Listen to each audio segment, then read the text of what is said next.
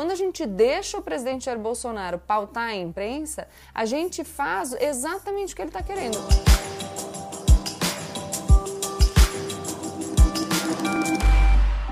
Olá pessoal, como eu sempre digo, a partir de agora, menos emoção e mais razão. Já aproveita, deixa o seu like, se inscreve no canal e compartilha com seus amigos, porque os ataques à imprensa estão piorando todos os dias e a gente está correndo risco, então aproveita para se inscrever agora. Bom, vamos lá. Como vocês sabem, nos últimos dias, o assunto que ocupou todas as manchetes de jornal foi a divulgação do conteúdo do depoimento do ex-ministro Sérgio Moro. A gente já está há alguns dias nessa discussão, desde que o ex-ministro pediu demissão, que a gente fica discutindo não só o conteúdo das acusações dele, mas também as reações do presidente Jair Bolsonaro e depois a evolução do tema. Então, a nomeação, que foi barrada pelo Supremo Tribunal Federal. Agora foi nomeado um novo diretor-geral da Polícia Federal e uma das primeiras superintendências que, for, que sofreram alterações foi a Superintendência do Rio de Janeiro. Por que, que isso é importante?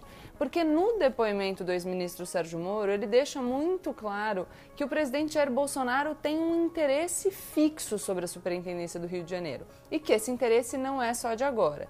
A gente não precisava sequer ler a íntegra desse depoimento para saber que o presidente Jair Bolsonaro mostra um interesse em, em, controlar a Superintendência do Rio de Janeiro já há algum tempo. Se vocês forçarem a memória, vocês vão se lembrar que em agosto do ano passado, o presidente Jair Bolsonaro já disse com muita ênfase, até bem exaltado, que ele queria trocar a Superintendência do Rio de Janeiro, que se ele não conseguisse trocar a Superintendência do Rio, ele trocaria o diretor-geral. E foi, na verdade, o que aconteceu. Ele acabou trocando o diretor-geral da Polícia Federal e, com isso, o ministro Sérgio, o ex-ministro Sérgio Moro pediu demissão. É muito importante dizer para vocês que no depoimento do ex-ministro ele fala que o presidente Jair Bolsonaro chegou a dizer para ele: você tem 27 superintendências, eu quero só do Rio de Janeiro. O ex-ministro Sérgio Moro ele foi muito cuidadoso no seu depoimento. A gente sabe que o Procurador-Geral da República, Augusto Aras, quando pediu a instauração de inquérito para averiguar, para investigar aquilo que disse o Sérgio Moro quando pediu demissão, ele pediu um inquérito que eu já falei para vocês que vai em duas frentes,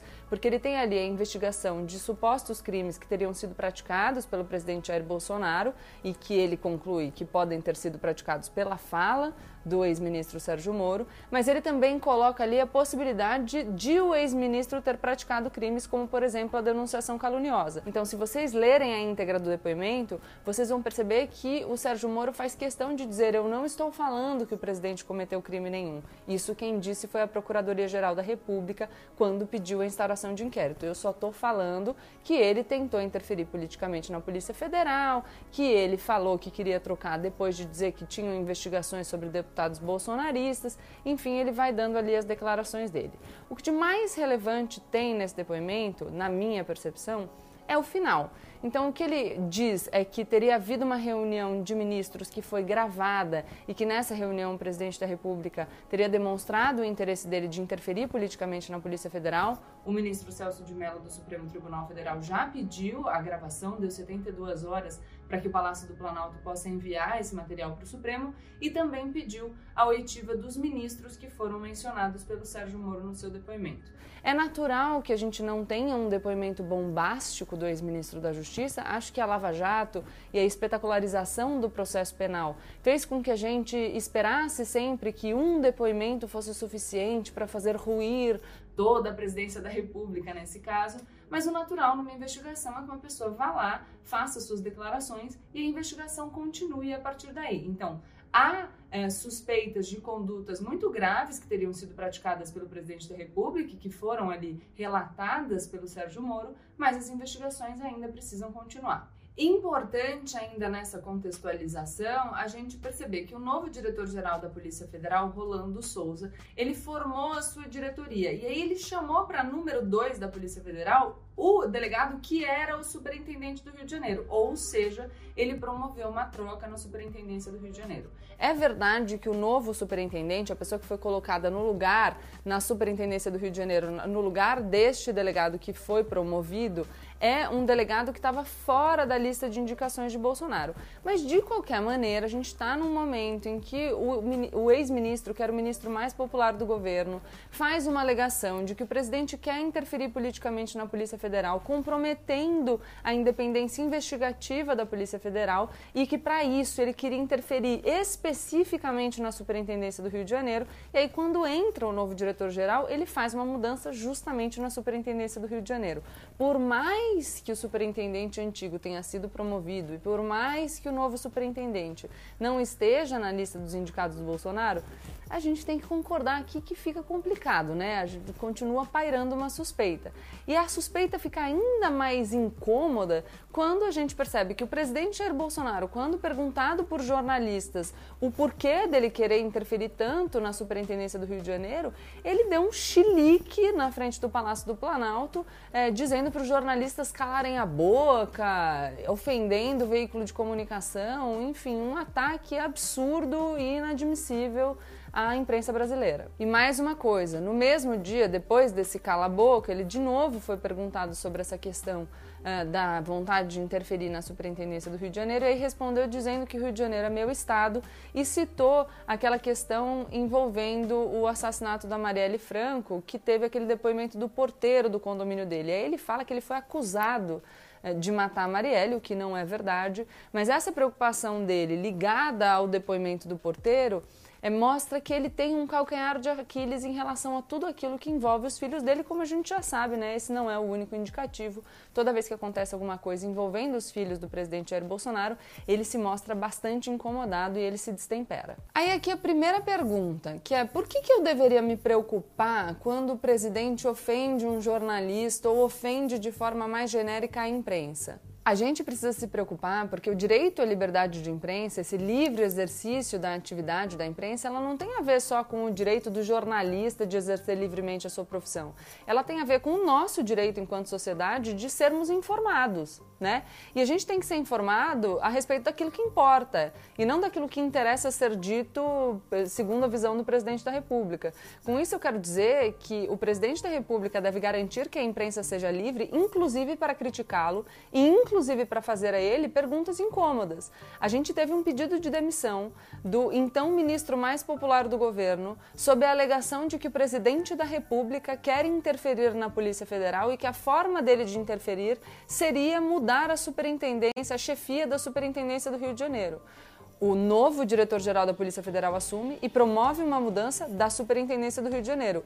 É óbvio que o jornalista vai fazer essa pergunta e ele deve fazer essa pergunta, ainda que essa pergunta seja incômoda para o presidente da República. Outra coisa relevante é que esse ataque do presidente Jair Bolsonaro à liberdade de imprensa, ele configura também um crime de responsabilidade. É só dar uma olhada no artigo 85, inciso 3 da Constituição Federal, que vocês vão ver que é mais uma conduta do presidente da República passível de dar início aí a um processo de impeachment, mas como nós já conversamos em vídeos anteriores, a gente sabe que o presidente Jair Bolsonaro ainda tem amplo apoio popular, de 33% da população, segundo uma pesquisa do Datafolha divulgada no último dia 27 de abril, e que os pedidos de impeachment que existem já contra o presidente da República estão parados lá na Câmara. Ah, olha aqui, eu tenho um oráculo aqui do meu lado, a Marina, que me disse que saiu ontem uma pesquisa da XP Investimentos que diminuiu um pouco esse percentual de aprovação do presidente da República para 27%, mas ainda bastante.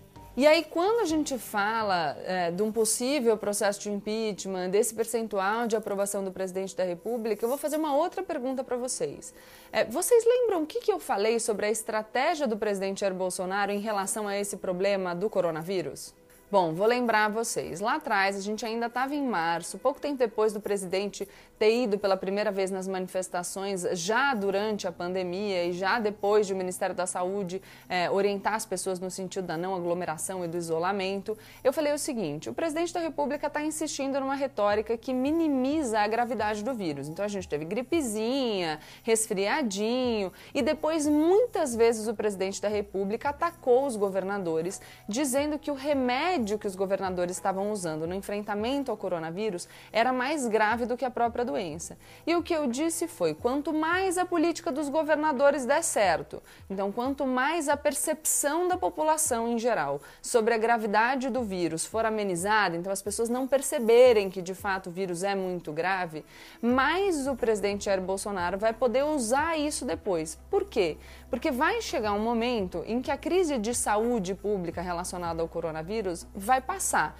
Por mais que a gente tenha que experimentar uma transição paulatina entre medidas de isolamento mais restritivas e ir liberando aos poucos essas medidas de isolamento, a tendência, e espero que isso aconteça o mais rápido possível, é que o pico da crise de saúde pública fique para trás. Depois que esse pico da crise de saúde pública tiver ficado para trás, a gente vai estar tá lidando com as consequências relacionadas à economia, porque a crise econômica virá, ela é uma certeza. E é aí que o presidente Jair Bolsonaro vai dizer que os governadores e os prefeitos municipais, ao contrário daquilo que ele defendeu durante toda a época em que o coronavírus era um problema, aplicaram é, remédios mais graves do que a própria doença e, portanto, que as pessoas estão padecendo, que elas estão sofrendo os impactos da crise econômica por causa dos governadores e prefeitos, como se ele não tivesse absolutamente nada a ver com isso e como se caso as políticas defendidas por ele, que são essas políticas uh, hoje absolutamente irresponsáveis de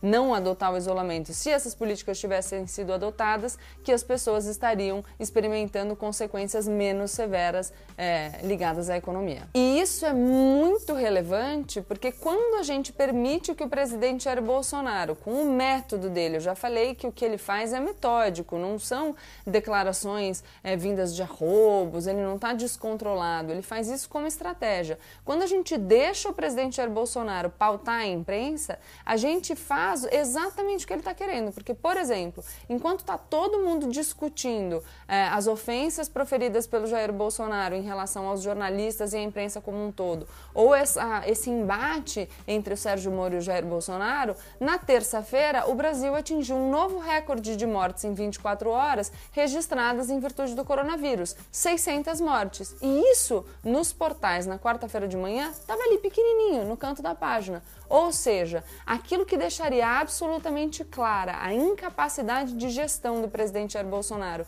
e a sua irresponsabilidade em liderar o país no enfrentamento a essa pandemia, está deixado de lado.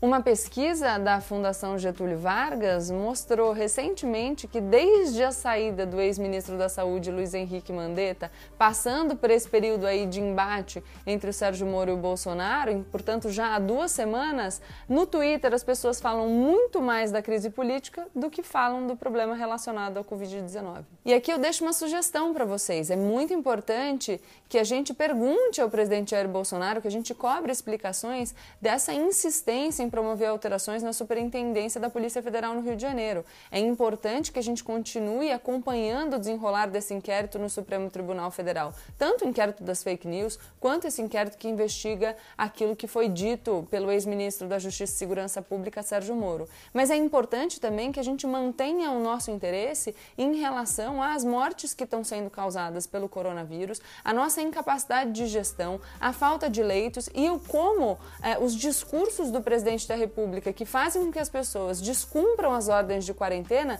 podem agravar significativamente o nosso problema. É, eu não sei se vocês sabem, mas já existem alguns veículos de imprensa internacional, baseando-se em estudos da Universidade John Hopkins, falando que o Brasil vai ser o próximo epicentro da doença no mundo. A gente sabe que a gente vive numa sociedade capitalista e que os veículos de imprensa e os meios de comunicação dependem daquilo que a gente consome para decidir o que, vai ter destaque é, nas suas primeiras páginas. Então, se a gente continuar buscando informações sobre a crise de saúde pública que a gente está enfrentando, que deveria ser a nossa principal preocupação nesse momento, inclusive para que a gente possa é, pontuar que a conduta do presidente da República, quando incentiva as pessoas a descumprirem as ordens de isolamento, pode agravar a situação que a gente está vivendo, pode ter um efeito prático muito mais significativo no sentido de fazer com que as pessoas percebam que a capacidade de gestão do presidente Jair Bolsonaro é fraca e que, portanto, elas deveriam repensar esse apoio dado ao presidente da República. Isso é muito melhor em termos práticos, e é aí por isso que eu insisto a vocês que a gente